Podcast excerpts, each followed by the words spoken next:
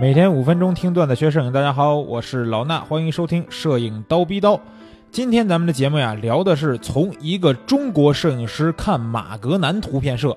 那这期节目呢，我们会分成上下集，在今天和明天带给大家。啊，那咱们这这期节目从这个题目来看啊，是从一个中国摄影师看这个特别有名的马格南图片社，对吧？这里边有俩关键词儿，一个是中国摄影师，一个是马格南图片社。先说说马格南图片社啊，这个大家应该都听说过吧？就算你没听说过，之前咱们刀逼刀这个摄影师人物系列里边也多少讲到过一些，对不对？尤其是在不列松那期节目，我就说到说这个马格南图片社就是当年不列松和其他几个摄影师一起创立的。那这个图片社可以算是全世界啊名气最高的图片社了。那为什么一个中国摄影师能跟马格南图片社联系起来呢？啊，这个人是谁呢？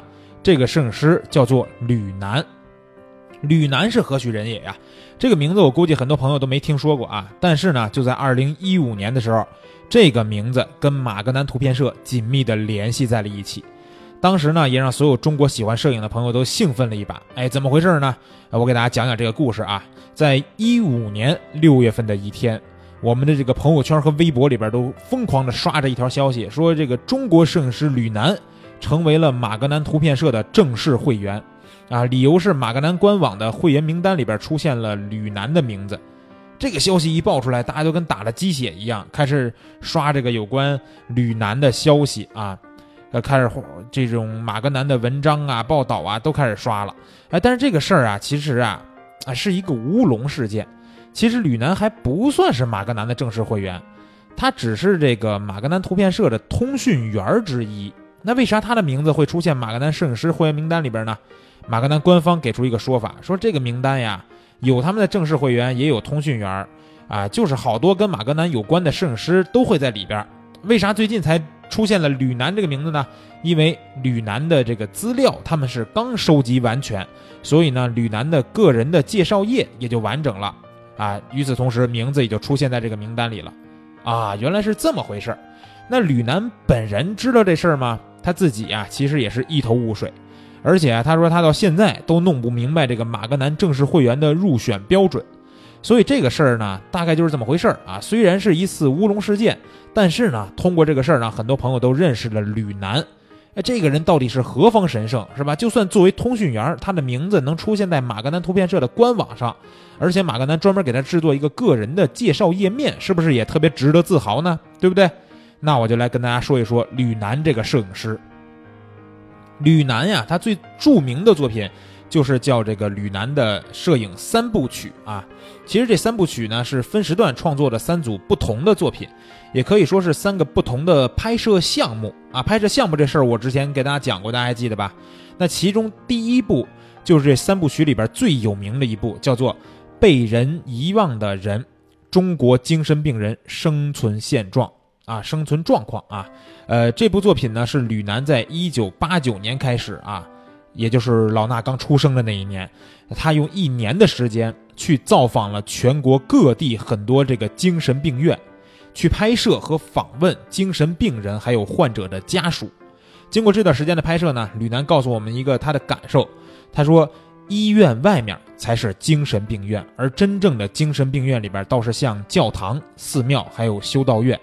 极为宁静，啊！如果大家想看看吕南镜头下的精神病人啊，老办法，去蜂鸟微课堂的微信号，输入四个汉字“精神病人”，啊，就输入“精神病人”这四个汉字，就能看到我给大家准备的这几张图片了。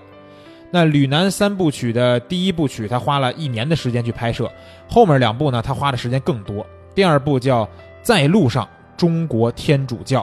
啊，这部作品呢，他从九二年开始拍摄，经过四年的时间，到九六年才完成。啊，那第三部更夸张啊，第三部叫做《四季：西藏农民的日常生活》，这个时间更长了，他从九六年开始到零四年啊，用了八年的时间才完成，一个抗战都抗完了啊。所以呢，这三部曲啊，《西藏农民的日常生活》也算是他人生中最重要的作品之一了。啊，在这一段拍摄的时间里边，他几乎每年都有至少一半的时间在生活在西藏啊。最多的一次，他曾经连续在西藏工作了有九个多月。那完整的秋收，他拍了有四次；春播，他拍了有两次。在他拍摄的四个多四十多个村子里边啊，每个村子的海拔都在四千米以上，几乎是每天他都得冒着这个沙尘暴在拍摄地和驻地之间去往返。而且还有个特有意思的事儿啊，吕南呢，在他拍摄的这些村子里边呢，还有一个绰号啊，人们管他叫神医。为什么呀？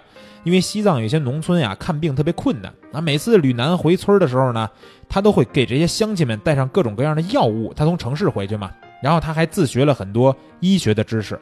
那不拍照的时候，他就给乡亲们看病，啊，一治一个准儿。时间长了，就有神医的这个称号了。那这部作品啊，就是这个西藏农民的日常生活这部作品，它是从三千五百多个胶卷啊，一十二万六千多张底片里边啊，这么多，挑出来了一百零九张黑白的照片，组成了《四季西藏农民的日常生活》这部大型的画册。那在吕南这个十五年的时间里边，完成了打动全世界的摄影三部曲。但是在这些作品面世之前，很多人都不知道他到底在干嘛，也不理解他的做法。其实吕南本人呢，也不是一个喜欢张扬或者喜欢推广宣传自己的摄影师。他除了拍摄以外，大部分时间都隐居在昆明，也很少接受采访啊、报道啊这些事儿啊。不过就在马格南乌龙事件之后，他还真接受了一次采访。当时他说：“哎，他说他对自己是不是这个马格南的成员也不太关心了，这些组织或者奖项呢都不能代表一个人的水平。不可否认啊，我觉得吕南就像是一个置身事外的诗人，不求名利，只想用心的做好自己的作品。这种精神在现在这个浮躁的社会里真的是很少见了。那关于吕南的故事呢，咱们就先说到这儿。今天讲这个话题，除了吕南，还有一个主角就是马格南图片社。”那关于马格南的故事啊，咱们放到明天的节目里继续给大家讲，也请大家能关注明天咱们的下半集节目，咱明儿早上七点不见不散。